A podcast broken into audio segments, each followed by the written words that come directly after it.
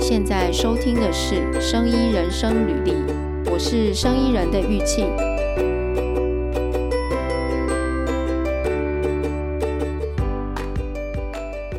上一回呢，有一集我们有请那个九方生技的总经理和怡乐创新平台的执行长，就是汤孝威博士来聊医材台湾医材产业的那个通路选题嘛。然后在跟汤博的这个访谈中呢，汤博一直就很推崇他拜师的这个洪一平董事长。那我就很希望也可以邀请洪董来聊天。那非常谢谢汤博的这个帮忙邀约，所以呢，今天我们的来宾就是洪一平董事长，洪董你好，你好，洪董非常谢谢你，就是接受生意人的邀请，然后呃，我我是很期待就是听洪董分享四十年嘛，洪董你在这个产业四十年了嘛，哎对，对不对？对这四十年的那个就是在台湾医材产业的经验，然后洪董这边又看到什么样的这个台湾的医材制造业有什么样的机会哦？然后我之前有先跟洪董就是稍微聊天一下，洪董，你是说你那时候呃接触医材产业是四十年前？对，是是什么样的一个？就是呃，因为四十年前好像就没有健保嘛，对不对？所以那时候没，有没有，对啊，那时候台湾我还的没开放逛光，那时候以台湾的医材产业是一个什么样的状态？大概我是一一九八二年退伍完，我这就就是 interview 啊，就看报纸啊，嗯看那个都是那时候都看报纸的真人趋势啊，嗯那就有医材公司有人要要征人啊，就去就去应征了。那去嗯应征的话，当时一开始去应征技术员做维修机器，那有一个哦机器做了大概一年以后，那就公司业务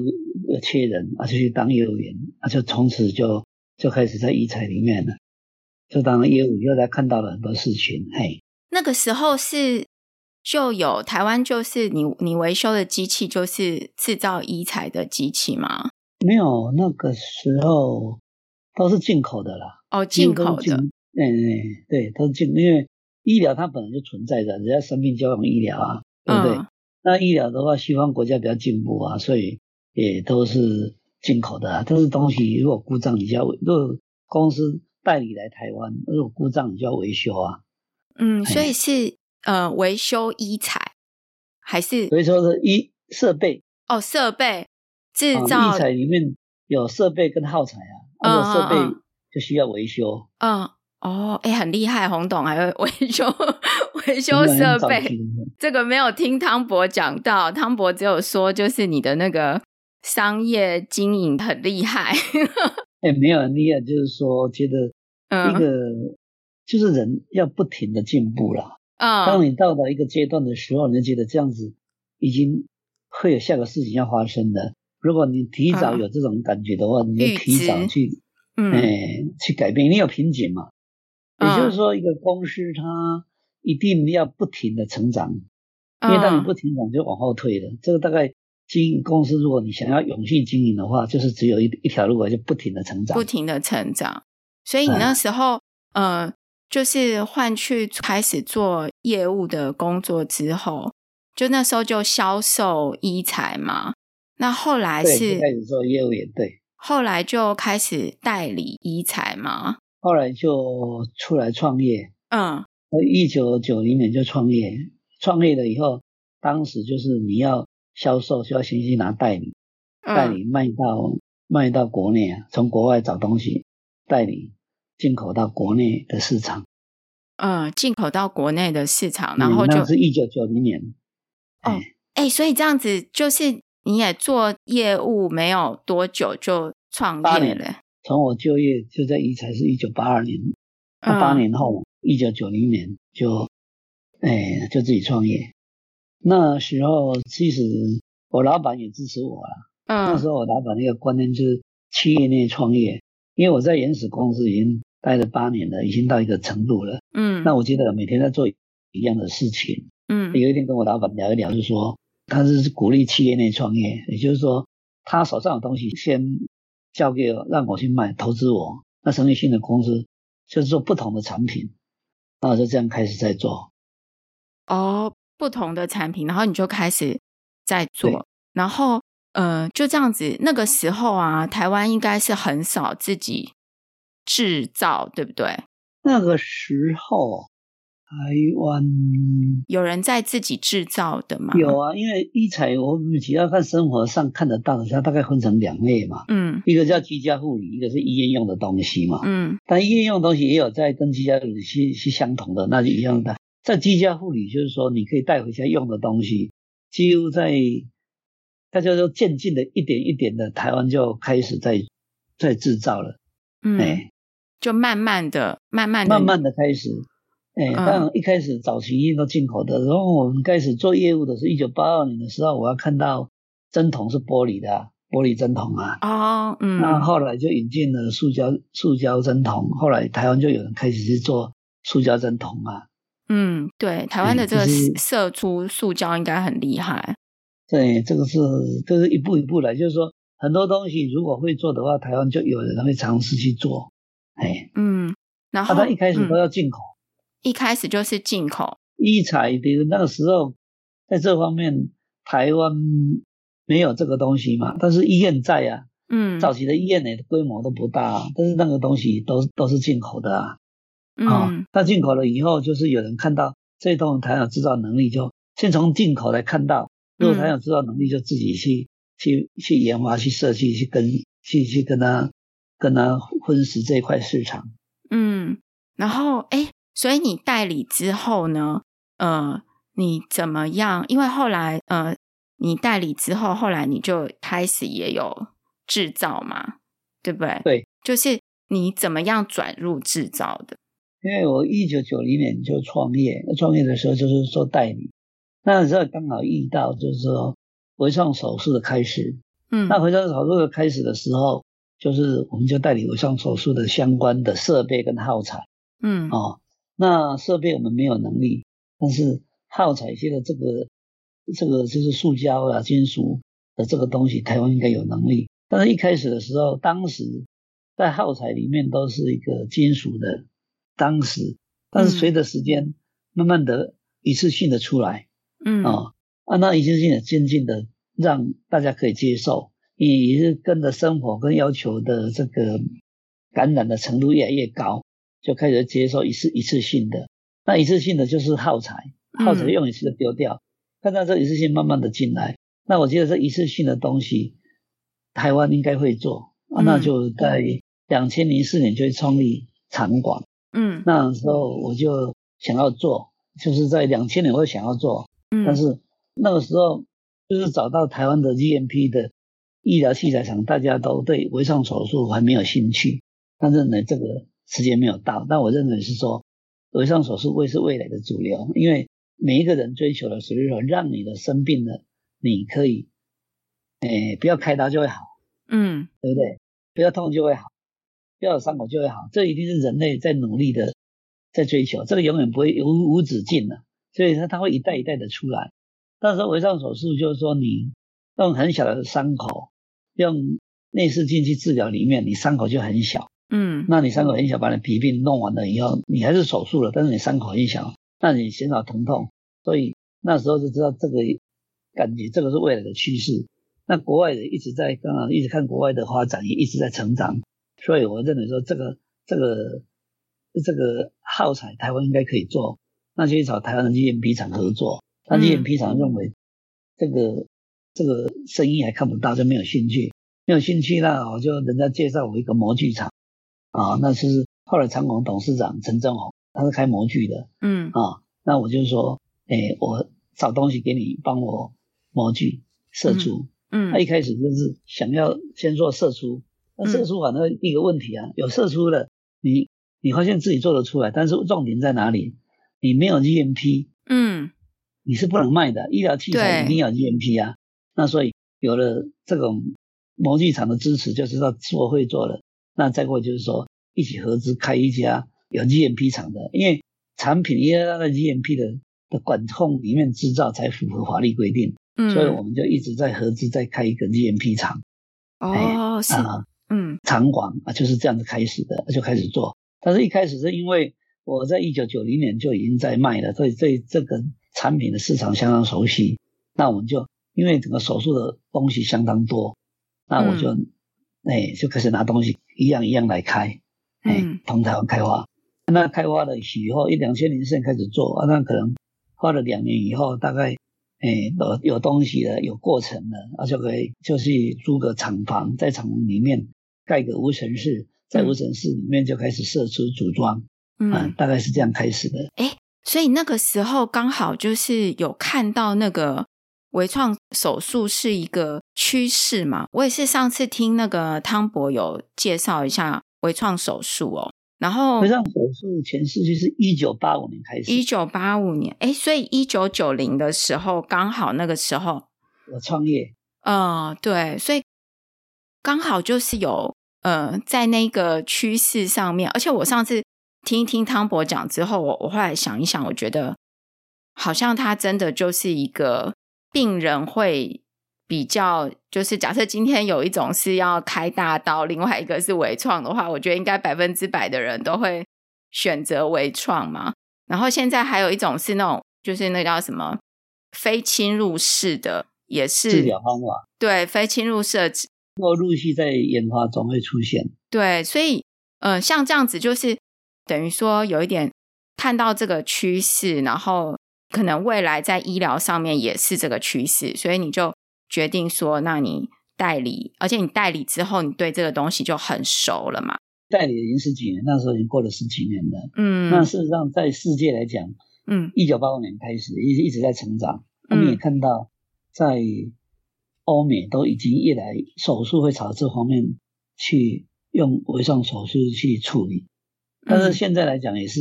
可能处理的六七十，还有很多还是不没办法处理的，但是渐进的都各种手法还是在处理。哎，嗯，那个时候啊，如果说好像假设现在就是说，哎，做出了一些这个微创手术的耗材，然后你也都做出来了，然后那个时候刚好也是就是有认识这个长广的这个董事长嘛，那时候就是你的合作伙伴，然后你们后来又去建了一个 GMP 的的那个工厂，那对，呃，这样子的这个东西呢，就是是不是会面临就是跟你原来代理的东西会有竞争？因为你一开始投资的时候，你根嗯本不知道说你能不能做出来啊。嗯，对，对不对？所以代理还是在在弄啊。那刚才原来的代理也在代理这个事情，就是说他也要找，他认为他找更强的代理商。那哦，我认对，为是说，如果这样子的话，你要换人，那我就自自己走自己的路。嗯，哎，我觉得哎代理真的会有，就是说，呃，就很像现在开那个，不是很多人开那个便利商店吗？然后我们常常看到便利商店，他如果去加盟啊，或者是什么早餐店，然后好像有点生意太好，也不是生意太好，可能就是可你能会不会吧？便利商店它量太大了，还是要交给你做啊。但是你就跟他买货，或者他们细节不知道，因为你的货嗯都是要跟他们的加盟公司里面，你他是赚的是你的加盟费，还有你要你的进货里面，他们应该都有佣金可以赚吧？就是如果生意太好，我是听人家讲，不知道真的，就是说，如果你生意太好，他就会觉得说，那我不要给你做，我自己来做。你如果生意不好，他又会把你的就是不给你做，然后去对给别人做嘛，对不对？便利商店应该不会的，便利因为量商太店大了，它需要人，重点是人。嗯你把它弄了，你也没有人啊，你人都请来的人，你会离职啊。代理是会，因为代理就是说，嗯他原厂发明了个东西，这个市场很好的话，嗯啊、第一个他给你卖嘛，嗯那当然也卖的话，你卖的很好的，他要的可能你觉得你很好，他要比你想要要更好，他觉得你的努力还是不够，他可能就是他会自己来指引，是不是？他可能卖的会比你还更好，他要了更大的市场。哦，那或者是因嗯为代理最大的问题是国外的问题是，国外也在合并啊，嗯也就原厂他有可能把这个代理卖掉了以后，嗯跟你接触的厂商不一样，你就改换啊了、或者嗯国外也把它卖掉，或者国外也并购了，就是国外的一些改组都会影响到你的代理权啊。嗯嗯，所以这样子也会感觉有不稳定感，对不对？ 听起来对，代理商本来就是这嗯样子，就是说你代理的话，国外的并购、嗯国外的或者把它卖掉，你就因此你的代型就改变，甚至于你的生意太好，他可能台湾成立分公司自己直营，因为他要的更大的量嗯啊，那、能会不见，所以代理商的宿命就是做到不能做为止啊。啊，但嗯是你会找了很多代理啊，你东西很多啊，嗯啊、你的优势是台湾的人脉跟通路啊，啊，你没有这个就换一个，是这样子啊。因为我我一直觉得啊，就是我上次听你呃讲了之后，我一直觉得说，呃，就是做代理之后要转到制造，其实是需要很大的一个动力，对不对？因为技术不一样，嗯代理就是说你对产品的熟悉，嗯你要对你了解产品，要了解竞品的东西，所以说你在医院销售的时候，对你跟竞品的差异性你想得很清楚啊，嗯你了解得很深，那你会操作使用，这是代理。那代理既然你那么熟的话，这个有些发现有些东西制造技术没有那么难的话，就从简单的开始啊。所以说嗯到了简单的开始，你从代理，代理就等于只是对对产品的了解、竞品的了解，嗯，你没有制造，只是做这些的产品的了解、规格的了解而已。但制造是怎么完成这个东西？所以说，你对制造的每个过程的东西，你要去找它的制造技术，对不对？嗯，那就是一个制造的话，就是一个供应链的整合啊。因为一个东西，它可能很多技术连在一起的，才形成一个产品啊。所以说，你对每一个供应链就要去找啊，去整合这些供应链，供应链整合了变成零件，在嗯零件配上组装，就要形成这形成产品。而且在零件供应链组装的时候，可能他们的来源什么，你都要都要查得很清楚，才可以带到你的，把它引进到你的你的供应链里面，按到 GMP 啊，这个整个就是在一个申请的一个医疗器材啊和 GMP 的规范里面都规范的很清楚，你就一定要照这样做。所以医材重点是说，嗯做的东西是台湾我们简单讲叫产传，产嗯传啊，产传就是它的本来就存在的市场，它大家都会。但是如果你把它加上法规了以后，就变成嗯医材，因为法规规范你说这个要怎么做，在哪个环境里面，你的研发的哪些东西你要去去判断，要去检测，然后你的临床应用哪些你要去判断检测，这个就是法规。有了嗯这个法规来证明你在用人身上是安全的，那就嗯变成经过了医疗 EMP 认证以后，就是医疗器材厂。嗯，哎哎，这自己的器材，哎，刚这里有一个关键，就是你那时候看到，你觉得台湾是有能力制造出来，只是没有呃法整合规，没有是整合没有整合，法规，就是你开始去研发，嗯你就把法规把都法是法规放进来，嗯你就去读嘛，去弄，那就是请人来读嗯法规的规范。那你自己研发的时候，你要评估它的产品的风险，嗯有风险去做测试，预防这个风险不要再发生，嗯等于是要从什么都从零开始，哎，嗯，做业务、做通路只把产品规格、需求知道，但是制造变饼每一个零组件的来源怎么弄，你要去去了解它的它的制成。嗯，你那时候看到，你觉得台湾的制造业如果能够好好整合的话，就可以做出刚才你讲到的这个微创手术的耗材嘛，对不对？对，就是所以这种手术的耗材其实它种类很多，嗯它可能有几百项啊，那你是一项一项去做，你不可能一次全部做啊，所以说你就嗯先选选最大项第一项去做啊，去做的时候你也不知道你能不能卖做得出来啊，所以你要做得出来，然后嗯你要能够起到卫生署许可证。嗯写了许可证以后要能够卖，对不对？嗯你去卖的时候，这些原来的国际大厂它还是在啊，嗯，那对你要跟它竞争啊。那对，竞争以后，如果你要竞争，让你的产品有竞争力，你就活下来了，就销售啊。嗯你取证了以后，你一定要去销售啊。哎，那那个时候就是说，呃，这样的一个过程要多久？大概一般来讲啊，哦，后来我就说，一个产品弄到取证到销售，我说大概是五年了。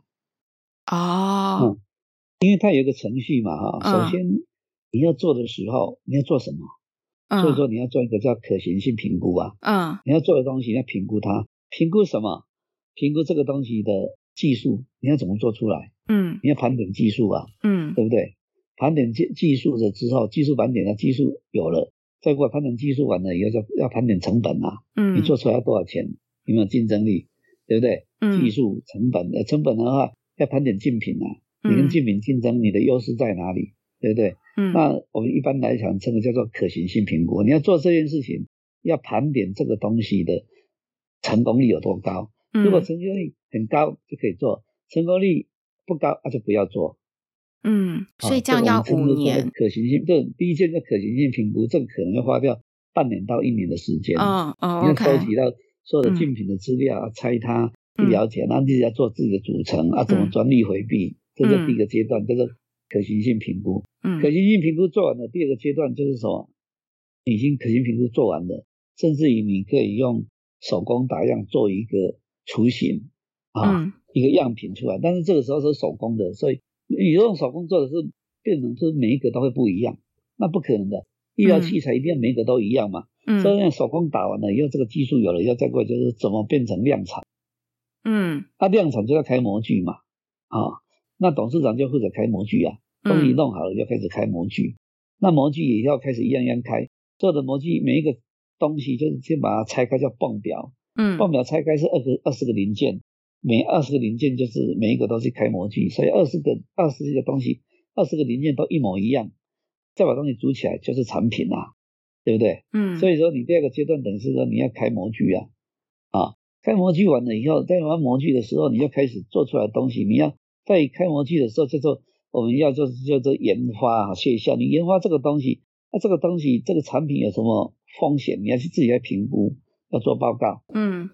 把这个风险要先剔除掉，不要在使用中遇到什么状况它就故障，故障可能会影响手术啊，所以说是这时候开始要做研发的切销啊，在研发过程你要考虑到各种环境的发生，它怎么维持它的功能不要改掉，嗯啊所以这个时候第二个就叫研发，研发就是把它开模具，把一些研发过程在使用中可能造成的风险，你要做个预防，做个评估，这个报告叫研发切销啊。嗯研发学校完了以后，那你还是不知道你可不可以用人啊，嗯所以这个时候你要再跟医院的医生合作，做一些临床评估啊，啊，对，啊，做临床评估，手术中可能遇到什么状况会怎么样？那针对这些临床评估里面，又做出一些该做的一些测试报告啊，嗯先做动物，在动物里面把各种状况都模拟过了，诶，这样子会怎样？它、啊、做出来的话，那因为这个一定要由医生去弄。嗯医生帮你做出个临床的测试报告，有了临床测试报告了以后，你的你的理论就存在了啊，你的风险在研发风险已经评估过了，临床的应用的风险也把它做个评估，也把它做个测试啊。啊，但这里面都是当然都是要在这个报告测试可能都要请第三公证者来帮你做确认这些事情啊。嗯拿到这些文件了以后，你才可以送卫生署去申请，哎、嗯卫生署许可证啊。那卫生署有分两关啊，一个叫做 GMP 厂。嗯 GMP 厂就是你这个厂一定要被规范，在什么环境下组装才不会污染这个东西叫 E GMP。嗯 GMP 只是一个制造地，制造地嗯有时候制造能力你要先做一个送件的，你的这个厂房要 GMP 认证，然后认证只是这个的是个 GMP 厂，再过来你的产品每一个产品的技术都不一样，所以说你每一个产品要做做它的技术文件。嗯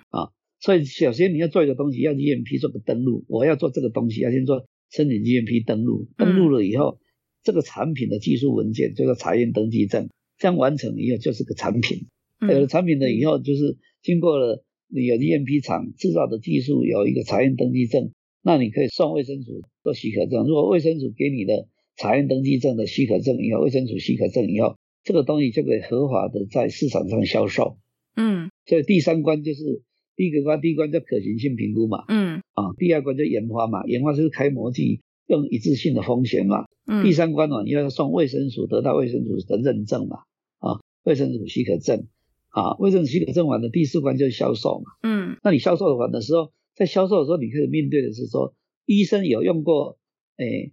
原来的东西是对竞品，那你也在做，那怎么用你的？他做两个比较，要求你做一些改善。那你要嗯逐渐去优化这个产品嘛。那简单的讲，就你看哈、可行性评估花掉了半年，对不对？对再过来的话，你就开始启动了开模具组装、研这发至少嗯研发、这研发优化、研发的验证切下，大概要一年到两年。嗯对，那所以这就已经两年了啊，总共两年了，对不对？两对啊年你做出来的东西，你开始送卫生署许可证，嗯送卫生署许可证的话，送件的时间，他每半年给你回复一次嘛。啊，只要你送完件，他三个月内他一定要给你回复，他嗯回复可能说你这个哪里没有想到没有啥，那他针对你他写的缺失，你再改，就再补件嘛，嗯啊啊，一次就三个月嘛，所以这样走完的流程的话，大概就应该三年跑不掉了。就是你拿到卫生署许可证，大概就花掉三年了，对不对嗯前面两年对，可行性评估跟研发合起来就两年嘛，啊那当年送件补件等来了又一年了，就是第三年就拿到卫生署许可证了，对不对？嗯第三年拿到卫生署许可，就是说你有参赛权而已，但是医院不一定用你的啊，医院没有你，没有你都一直持续在开刀啊，你是新品进来啊，进入这个市场啊，在进入市场的时候，你看开始去医院的话，你要去医院去试用啊，去编码、啊，嗯，哎，对，所以这个时候你做出来哦，花了三年，然后你做出来了啊，做出来哎，了，但是你开始会面临市场跟原来的产品竞争的问题嘛？哎对对对对那这个个时候怎么怎么办？就是 要怎么样取得信任呢？进市场里面，医生医生给你评估嘛，嗯、哦你这个东西怎样，你这个东西怎样，对不对？嗯，那你啊，在这里面看到你的一些设计上的缺失可优化的地方嗯、啊、啊，你要啊，他跟你讲的，你认为他讲有道理，你就要拿回来再改啊，对不嗯，对？如果改的很多的话，你可能要重送证了啊，因为差了太多嗯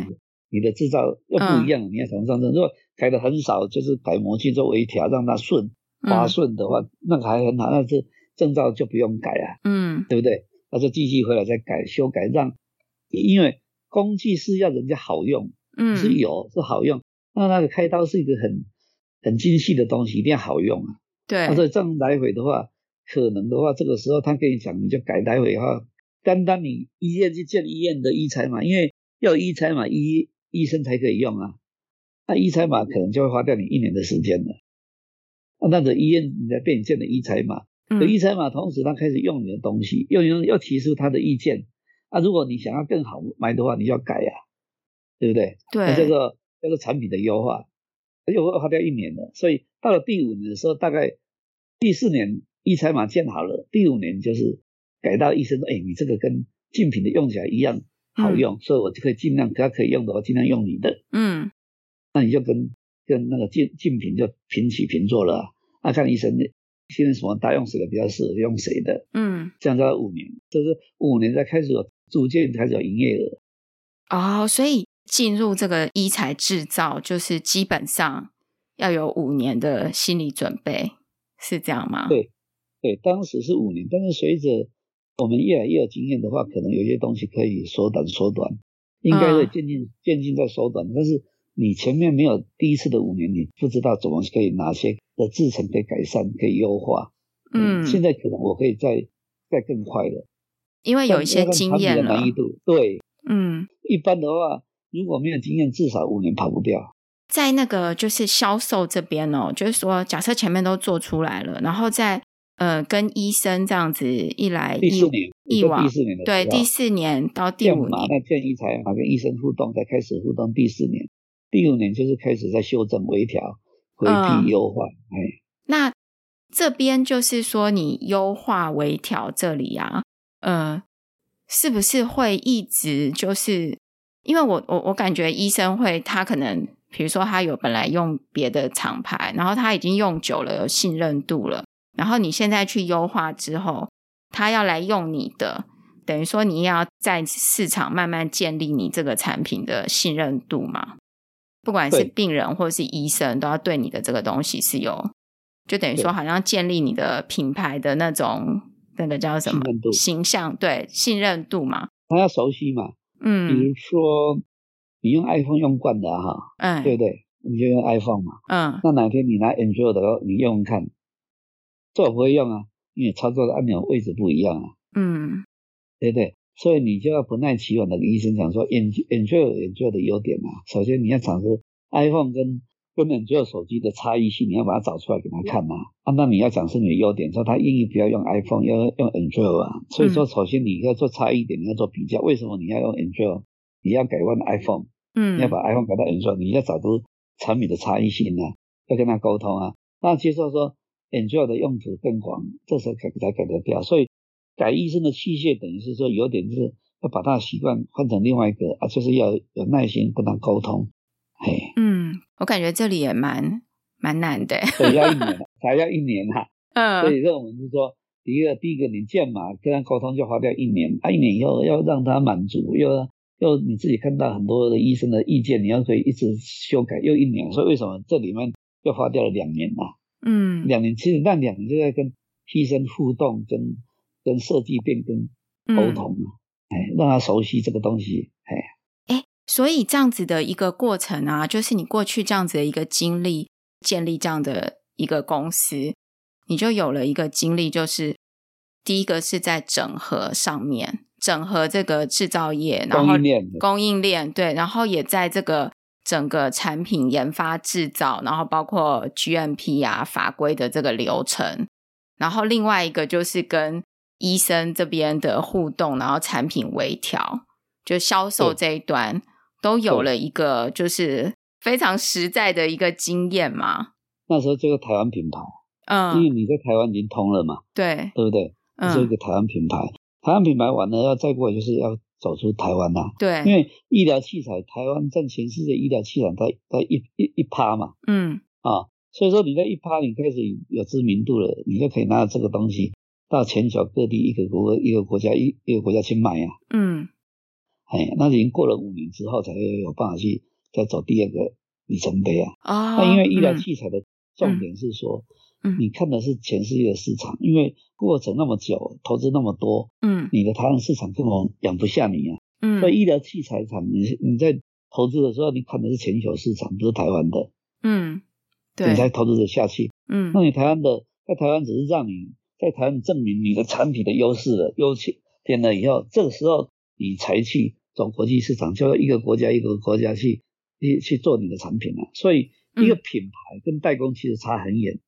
代工就是说我一个规格给你，你给我做一模一样，越便宜越好。嗯啊，我规格我给你，照这样做起来叫代工。嗯那台湾长期就是以代工为主要的工作啊，嗯那代工就是一个代工的零件里面有几个零件，一个零件加工费要多少钱，我就付你多少钱嘛。我给一个零件多少钱，你可以赚多少钱，是很固定的，很啊，你只要啊买有厂房，买机器设备，不停的做啊，每一个的加工费你就赚加工费，是代工。嗯，那品牌是看它的产品的价值啊，它是有产品材料钱，还有它无形的价值啊。嗯品牌，但品牌要品牌重点是什么？是品质。嗯你有品质才有品牌，你的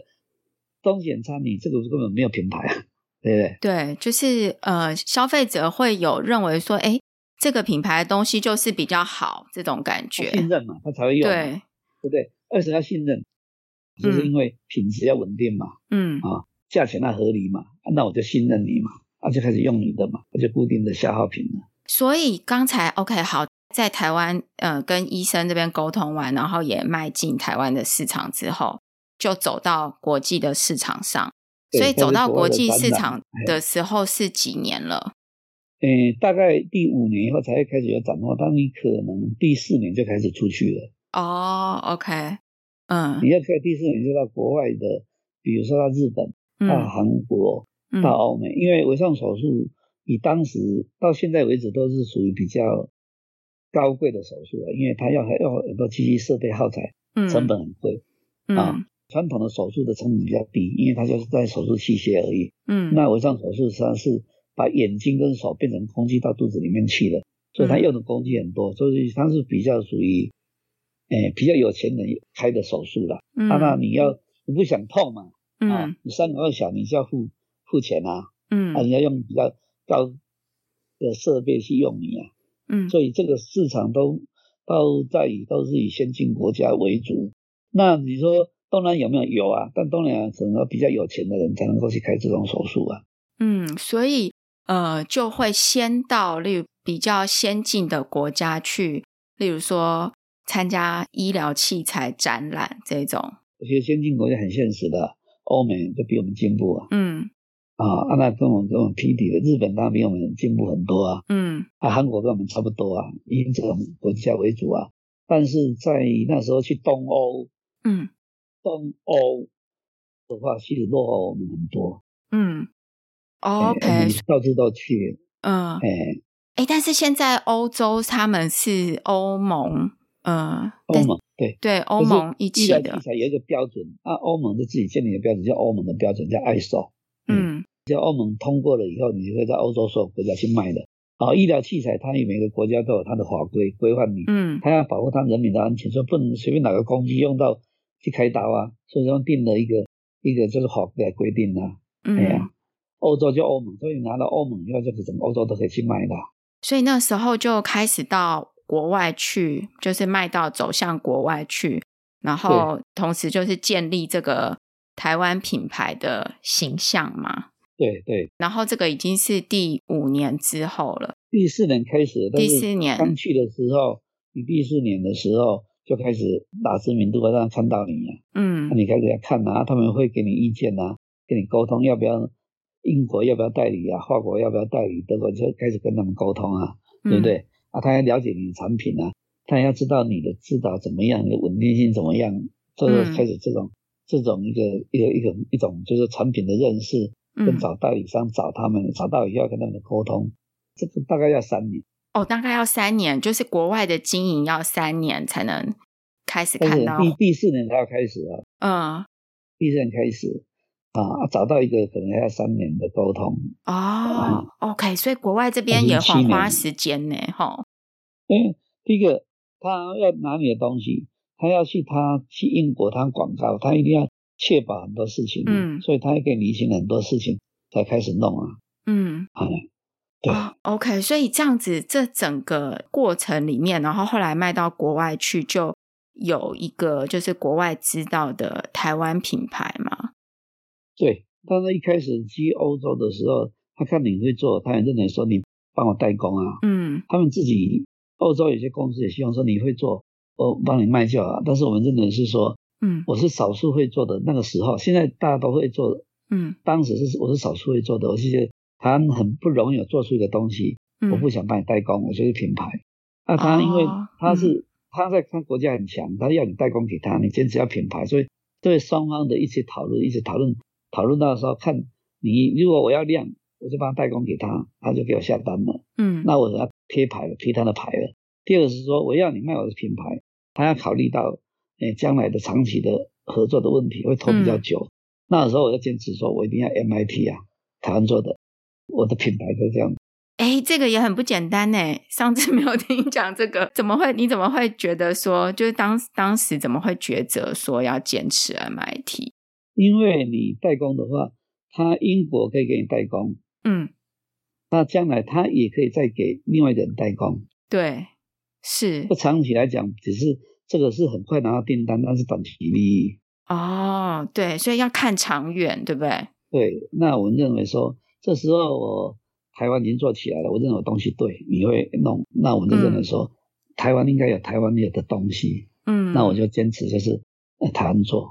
那么就是这样子来沟通，这样子比较费时，但是也一样一样都被我们克服了。嗯，等于说，呃，在那个过程中，就是你的坚持有说服对方，对，就达成一个因协为议当这时样有。时候很早做，嗯市场需要这个东西，你嗯赶快卖我的东西，你就可以赚钱了、啊嗯，那你如果你用欧美的，就是贵啊，我台湾做的，我给你更好的利润啊，你卖我的利润更好啊，所以都嗯、在一直在沟通这些事情啊。卖到国外去，然后你也坚持 MIT 之后，然后这样几年下来，就是你又在台湾的产业又看到了什么？像因为那时候可能大家都不会做嘛，但是现在可能有越来越多工厂也有出来，然后可能在制造技术上也不一样了。然后，所以这几年你又看到什么机会？这个就是说施正荣讲的微笑曲线嘛，一个产品的发生叫研发制造通路嘛，嗯对不对？嗯好，微笑曲线两端是困难度最高嘛，研发制造通路。那我是从通路开始去看到通路的时候，看到什么东西有市场，嗯对不对？那我就回去研发这个东西，我就回去制造这个东西。但是嗯制造了以后，你就学会了技术了以后，你可以想象到可以改变了，你可以再跑到研发去了。嗯我们整天就倒着回去嘛，嗯通路看到微创手术市场，嗯去做跟国外差不多的东西，自己是制造。那嗯你制造了，学了制造以后，你其实可以改变，你就可以再往前面推到研发去的，做一些设计的改变更好用，嗯，对不对？就是它的循环还是在在在走来走去的，啊研发、制造、通路，嗯？对不？对？就是通路，通路完要回去制造，制造完到研发，研发完了以后，你还是要制造啊，啊，本来就已经有制造了啊、有嗯制造有人在同仁，就是在这个这个 V 型的里面一直在反复的、反复的，每一个产品在 V 型里面这样前进后退、前进后退，一直走来走去的，啊嗯那就是一个生态链啦、嗯，对不？对？那这个生态链里面啊，就是呃，当年你看到你你是从通路开始，然后对回去研发，然后制造嘛。可是当年那个制造的技术，呃，现在可能又有新的制造技术出来，而且现在台湾的那个制造的公司也越来越多。然后，但是不见得他们都在移材产业，有一些就是可能在不一样的产业。但是如果他们要做医材，就是说那个技术可能是在某一些程度上，可能是可以转换到医材的，对不对？在过程里面也发现说，很多的设备或者是耗材的关键技术，台湾都有，嗯，但是在整个产品面，它只是一件而已。它一就个是部分而零已件，它不是一它个只是对 final 你要 product 这个意思。对，你要 final product 要把所有的零件组起来，才叫做一个成品。嗯有了成品以后，你要能够销售，才变成嗯产品。嗯，对不对，对？那在过程里面，我们看到其实台湾在医材啊哈是很适合做的，为什嗯？么？因为医材里面就有有几个，刚刚一开始提到说医材有两个嘛，一个就是在医院嗯外面的居家护理，每个人拿回去用的那个理论上是风险比较低，嗯所以台湾在这方面做得很好，什么都在做，因为它风险低。嗯那在医院这种东西风险高，没有做。如果风险高的话，谈去做的话，但是风险高相对它的附加价值就高嘛。嗯那我我就建议说，台湾应该做这些附加价值高的东西。嗯啊那我们就开始去去发展这些。诶，如果这些技术都有了，那我们应该去做这些，就不要都进口的。用进口的等于是说，比如说我们像上次 COVID-19，嗯哎，两年前发生的时候，当发生的时候，发现台湾不会做呼吸器。嗯，对，那为什么不会做呼吸器？是因为我们感染了以后呼吸有困难了。其实你只要这个呼吸器、用管子器打进去就救了他了。嗯但是因为平常医院的设备，就是说，比如说他的患者里面呢、啊，一个医院可能他只有一些要十台的呼吸就够他用了。嗯他突然间涌进了四十个人来的时候，他都没办法去救那三十个人啊，嗯，对不对？当时的状况是突然之间，这个 COVID-19 发生了以后，这嗯个呼吸道感染的患者突然变多。他嗯机器设备不够，这时候才发现说，诶，他呼吸治疗的，我们只是耗材做很多啊，但机器设备都没有人做。这个时候，如果只要足够的呼吸器够多的话，那患者就不会就马上大部分都给救到啊。嗯，对，那时候是因为瞬间太大了，所以说这才发现说医疗器材其实它是一个一个国家很重要的东西。当那瞬间的时候，当一发生的时候，口罩买不到，口罩这个也是台湾早期做的，后都不要做了。发现哎，台湾口罩都是国外在做的，也不想做，因为做的太便宜了。嗯但是突然间发现说没有口罩会会传染的很厉害呢，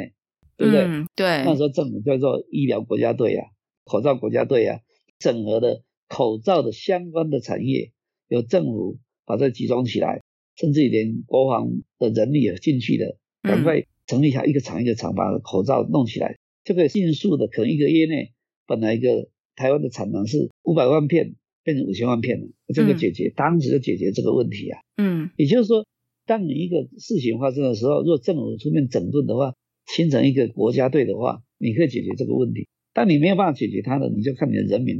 一个一个生病了，一个一个救不到啊。就是这个整合要迅速整合啦。对，因为它只是突然间发生的、啊，嗯那个时间就是会呼吸器不够，相关的呼吸治疗产品不够，你嗯那瞬间要有，只要提供了这个，救了很多人啊。所以说，医疗器材因为这样子的话，如果大部分都有的话，你就不用仰赖国外的啊、嗯你嗯，对，就要靠国外。可是国外那个时候也自己也很强哎、国外你也看很当时强。当一个疫情比我们这次看 COVID-19 啊最好的例子嘛，嗯，瞬间发生，全世界的呼吸器都不够啊。那时对不候对美国还动用呃政府的力量去生产多少台出来这样子。对啊，对啊，对啊，对啊。嗯那那时候我也看到一个新闻说，哎、做呼吸器的的厂商嗯也来台湾找红海，请他帮忙做嗯啊，他就把技术转给了嗯红海、去做大量做呼吸器，你只要呼吸器够多了就可以救人了、啊。嗯那、后来就没有听到呼吸器不够的问题了，因为看到呼吸器整个国家出动，而、啊、且整个它的产业里面的制造能力强的，那你先不要设计，设计好的人把图面什么都给你，嗯啊，你要照这样做的话，那速度就很快啊。所以就是在制造这个部分，其实就是蛮大的，需要的是一个整合的能力。你就把研发者要把他的图面设计要跟制造讲，你就速度很快啊。嗯那时候为了救人，研发者也不考虑到说我的设计要赚多少钱，都不考虑的，赶快救人啊。嗯那制造者就要看到你的东西，我要把所有零件早期做给你啊，产品就一个一个出来啊。嗯，我觉得现在有一些呃，就是在整合面啊，台湾可能有一些制造业，他可能不知道，或者是说他没有去想过，他其实也可以转型到医疗器材产业，对不对？就是他有这个技术，但是他过去一直制造他自己的东西，嗯，或许没有去想过说要转型到医疗器材的，台湾的所有的公司都要转型，嗯，因为台湾在做电子业已经做太久了，做太久了，对，那电子业的利润就这样子，所以台湾一直要找到下一个明星产品。台湾也在推动要转型嘛，现在看得到的嗯，第一个就是什么电动车嘛，第二呃，个就是电动车生技产业对，电动车是，生技产业嘛，你、嗯那电子业就存在那里，就继续走。那你应该公司要在成长，你就是应该要再找下一波的产品嘛。嗯啊、下一波产品看到的就是应该是电动车跟那个医疗器材啊。但是医疗器材又要整合，你只会零件而已，嗯事实上它价值是产品嘛，所以要把它整合出一个产品，它才有能够获得这个它的效益啊。我是有看台湾一些电子业，呃，有在转型，然后有一些开始做那个 IVD 的嗯产品，不要诊断，对诊断的产品，然后呃，有一些也开始就是做代工，可能就是这些大厂他们的 IVD 的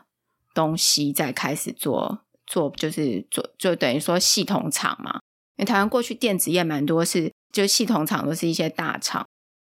IVB 实在医疗器材只是一个东西而已、啊，嗯对不对？嗯那 IVD 体外诊断东西很多种类很多，嗯各种器官这种位置又有不同的 IVD 啊，对对不对？但是 IVD 我们没有研发，我们只知道说你信这个东西啊，嗯它已经设计好了，那、就把它的泵表拆开分段给你去弄嘛，嗯那这就是代工嘛，啊，那所以说政府讲的叫 CDMO 嘛，嗯你要懂得代工，第一个你像刚刚你讲这样，就是说别人做好了，它需要量大，啊，那你做的很便宜，我就给你做，是代工嘛，嗯啊，第二个叫 CDMO 嘛。嗯 CDMO 跟代工不太一样，CDMO 就是说国外的一个厂商，他对一个未来的制造有一个需求，嗯但是他不知道会不会对。嗯，他如果对的话，就已经就代工，他稳定的在这样生产就好，嗯那个叫做代工嘛。如果他看到一个东西未来有需求的，去年然后通过一个法案说要鼓励生技产业做 CDMO 啊，嗯对，包括药也去做 CDMO 嘛。CDMO 的意思就是说，从研发你就要进去了。嗯从研发的时候，他在研发的时候，你就跟着他研发，在过程你跟着他研发的话，你就累积了代工的能量了。那、如果在过程中你都跟他研，你跟他研发跟他走的话，嗯到了产品的时候，他会继续给你做嘛，他就不用再找另外一个人去说明给他听了啊、嗯，因为在研发过程你都跟着他，他对整个细节都清楚了。嗯如果你从研发跟他走到成品的时候叫 CDMO，他就哦给你做了。如果说你在 CDMO 不进去的时候，到他量产的时候找找你，他只要找你什么，你的工资比人家便宜啦，嗯你就比人家便宜，只要赚便宜的钱嘛，对不对？但在 CDMO 的过程，你要是信任呐、嗯那你有信任，你要有拥有合理的利润，他要给你，你的条件会更好啊。嗯，CDMO 还是比代工来的有这个技术的能量在里面了。但是 CDMO 它只是一个过程啊嗯，CDMO 可能它产品没有成功啊，嗯，有可能对，那你就白做了啊、嗯对哦，因为它成功才变成产品啊。所以 CDMO 的话，就是说你从它研发的时候就进去，代工是它已经成熟了后、嗯，他就才进交去给的你了，对，交给你。那时候，嗯我原来给别人做多少钱，那你要给我，比如说我原来给人做做了哈，做一个一百块，结果你给我做五十块就完成，那我就给你。那时候看的是制造过程的简化差价，对不对？啊，那嗯 CDMO 是说他有一个想法，你就跟着他走了，你跟了，说不定他不流行。嗯，说不定不成功就就不成功没有下对接下来了，对不对？如果说你一开始跟着他了以后，他成功了，对不对？嗯那他在跟你合作了 CDM 这这五年嘛，那么才在五年嘛，嗯这五年他你跟了他了以后，你们形成很好的默契了。嗯那医疗器材强调的是说，如果你比以前好，你稳定的话，大家合作啊，应该都不会换掉，都会跟你一直在配合。嗯那它的量会逐渐地在成长，因为你是新产品，它不会量很大，它一点一点在成长。但是你给它熬个五年，也是熬五年啊。嗯，也是要五年嘛，吼，这个 CDMO 跟刚才我们讲的那个也都是一样要五年。才逐渐有量。这样刚聊起来啊，就是说，在这个医材产业上面有几种模式，一种是就是做代理，然后或者是代工嗯，啊，这个代理，代理就是拿来卖，对，代理拿来卖，然后或者是说就是直接代工别人已经稳定的东西，对你的自动化、制造技术，你嗯的设备要啊投资很大，设备要投资，才自动化嘛，才会快嘛，才会对便宜嘛，对不对？那就是代工。代工，嗯，第三个就是 CDMO 嘛、嗯 c d m o 是从研发就跟着他合作了以后，是长期的合作伙伴嘛。嗯那第四个就是品牌嘛，嗯就从头做到尾，嗯，哦，对，品牌，呃，四个，对不对？嗯代理、代工、CDMO 品牌，品牌就自己从研发到后来到自己要执行。嗯，哎，那是不是有一种是他做的东西是就是全新的，完全没有的？那品牌呢？研发制造通路嘛，对不对？嗯那我们说一个产品也有一个过程嘛，想要做什么就是研发嘛，嗯研发制造通路嘛。如果是品牌者，你就是研发制造通路，你都按按着你的整合里面啊，嗯品牌者整合啊。我们就讲苹果就好，苹果你看苹果怎么发生的？苹果设计 iPhone 嘛，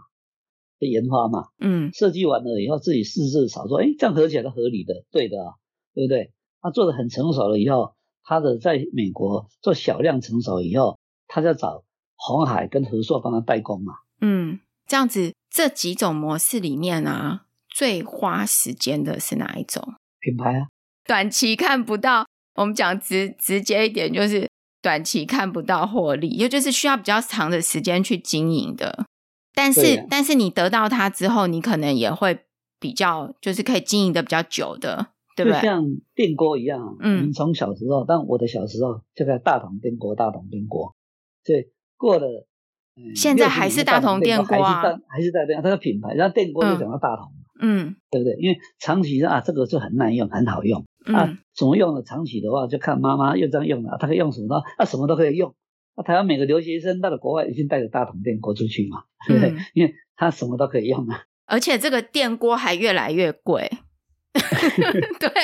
现在一没个有他电锅信任好多钱呢、五千因为他块。信任、信嗯任大桶电锅，所以嗯一样日本也有电锅，但台湾人最喜欢大桶电锅啊，因为就是一个品牌的价值。我们家都用大桶电锅，我从小就看他长大的啊，所以说我去美国读书，我去欧美读，我就带大桶电锅啊，那叫嗯，品牌。对，所以品牌就是听起来在不管是这个电锅业或是医材业， 都是都是你会花比较多时间。对，哪哪一个都都是一样啊，比如说嗯手机。嗯你手机的话，iPhone 有它的用法，就相信 iPhone 嘛，嗯因为是习惯了，用惯了，那它真的也比较耐用，那叫 iPhone，那这叫品牌。所以品牌的价值很高啊，它是无形的啊。你要买手机，我先买 iPhone，所以 iPhone 品牌者就制定了价钱啊。嗯 iPhone 一只三万，如果 iPhone 一只三万了、啊、，Android 一只也三万，那我就买 iPhone 就好了。嗯，那 Android 就乖乖的卖两万五，两 万是做差异性，因为嗯它品牌的价值啊。就像我们汽车以台湾来讲，双 V 嘛，嗯双 B 的品牌是最高级的车子嘛，嗯 benz BMW。所以你如果做 Volvo，你的定价跟 benz 一模一样的话，哦我我买 benz 就好了啊，为什么买 Volvo？因为它品牌的价值啊，嗯，对不对？其实你配备都一样，但是因为你是 benz，你的品牌的价值会加上去。就像我们一样，你买了一个 LV 的包包，对不对？LV 的包包在包包里面，它就定价，它有定价钱啊。这种的大小的包包，这种材质的包包，我定价是七万。嗯搞不好这个代工者的时候，他出厂就才两万块、一万块，也许不知道。嗯，品牌价值在里面。对，而且这些品牌的话，事实上他们要求的很严谨、很细腻啊。嗯什么意思？LV 其实你就是看它的哈，不要不要说 LV 了，但是国际有品牌的这种这种精品，注意看它，它的颜色显得很很漂亮。你要知道，哎，小品牌的颜色就跟不上，一样是红，它的红的就跟你不一样，嗯红的很高贵，它塑造了它品牌的价值啊。嗯，精致感了，那个叫什么价值感就对啊不一样。所以它就卖的可以卖你七万。嗯嗯，懂。所以呃，品牌的这个价值在医疗器材上面也是需要经营的，我想所有产品都是品牌最重要，都是品牌最重要。也有品牌嗯要持续购买。我相信你，要持续购，那是信任。建立信任最难，嗯那信任呢要持续购买。嗯，那洪董聊这么多哦，最后想要问一个问题，就是说你过去这几十年的经验啊，以你现在来看台湾的这些制造业，你会给他们什么样的建议？就是说，他们如果说现在要选择转型到医材产业，你会有什么样的建议？要怎么样来选？例如说，我们刚刚有提到各种不同的方式，它都可以进入医材产业嘛？你看你口袋多深，你就可以走哪一个 嘛，啊对不对？嗯带过来的问题就是说很现实的问题了。我再问你一个问题啦，嗯，台湾的医学技术跟美国医学技术，你认为哪一个比较先进？美国比较先进啊。美国比较先进，所以说他想的、思考的就比你来更前面嘛，嗯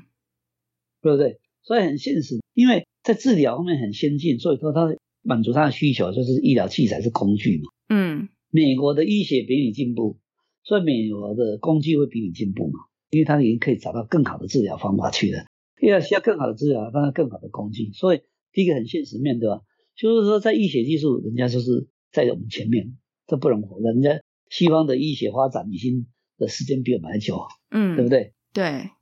所以说，西方医学比你进步的话，它发展的产品一定比你进步，嗯因为医疗器材是医学的工具，嗯产品比你进步了以后，所以他做的东西了以后，啊，它是个产品，它做了以后，既然它比你进步，你要观察它，啊，它比你进步，那可能一开始是他最先做到这个病的治疗，在这边找到的，他是第一名。嗯那台湾也想做到比他更前面，但事实上是因为你的医学的基础没有跟到人家，所以就是你永远不能创新治疗这个东西。嗯它比你进步，但进步了以后，如果它进步出来了以后，它开始到市场里面了，你看到了有几个机会了。因为第一个，做什么东西一定要医学基础，嗯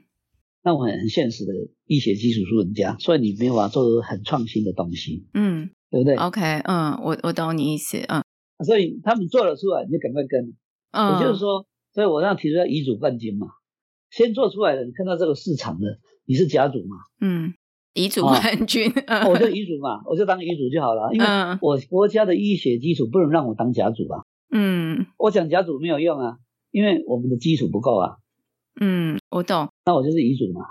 啊但是我乙组的话，我要当乙组冠军嘛。所以说甲组是最新发明的前三名的甲组嘛。嗯那甲组在前面呢，我看到了你们证明这个治疗方法是对的，是甲组。那我看到以后已经输了，其实他做了出来，看到大概我们算五年之后嘛，你已经输五年了嘛，嗯对不对？你输五年之后，你看到你开始追嘛，所以你说你晚他五年嘛，所以你能拼乙组乙组的冠军嘛？嗯那你一组的冠军就可以分跟用你台湾的制造的能量嗯啊，合理的售价、合理的制造，让价钱让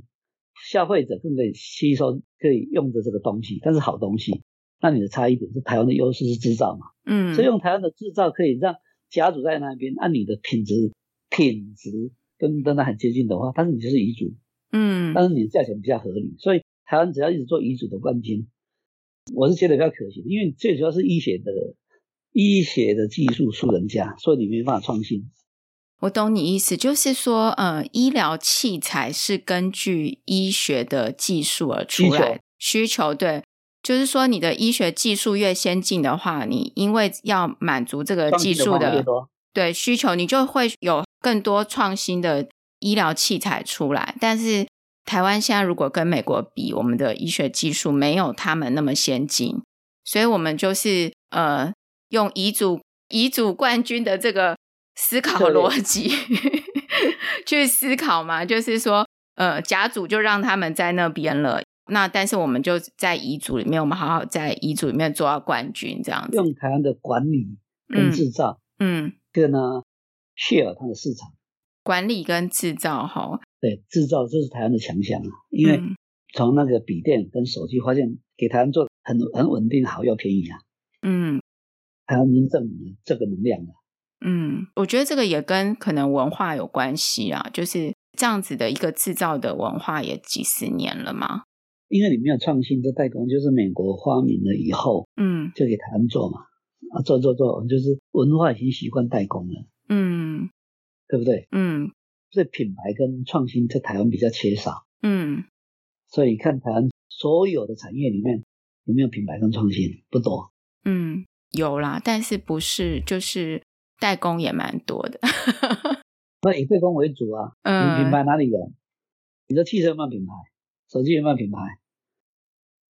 有啊，你手机有，啊之前有那个 HTC HT 都不见了啊，你长期没有办法，一直没有办法创新就被淘汰了啊。笔电是有品牌啦，有一个啊数十跟 S 嘛，就是还是要回到一开始洪董讲的，要不断的进研发步，对，不断地研发进步，找出你的差异性，就是品牌。对，才能够往前嘛，对不对？对，洪董，我们这样聊天，一个小时就过去了，对啊，一个小时过去，但是觉得蛮开心的，就是有好像感觉功力大增，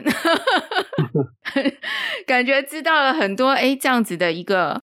逻辑哦，就是说你你的这个一个想法，然后希望也可以有一些听到我们 podcast 的的人呢，看他也也想一想，然后从这红董过去的经验，应该嗯。呃我们可以就是也想一想这样子的一个模式。就洪董里面有有帮我们分析嘛，有一些模式，那你进入一彩产业会是怎么样？然后你会经历什么样的一个过程？这样子，好啊，谢谢谢谢洪董，谢谢。谢谢你，谢谢，哎，谢谢。如果你喜欢今天的访谈，或者想听我们访谈其他的议题，欢迎在生医人生履历的网站 podcast bellmader com 或者 Apple Podcast 留言给我们哦。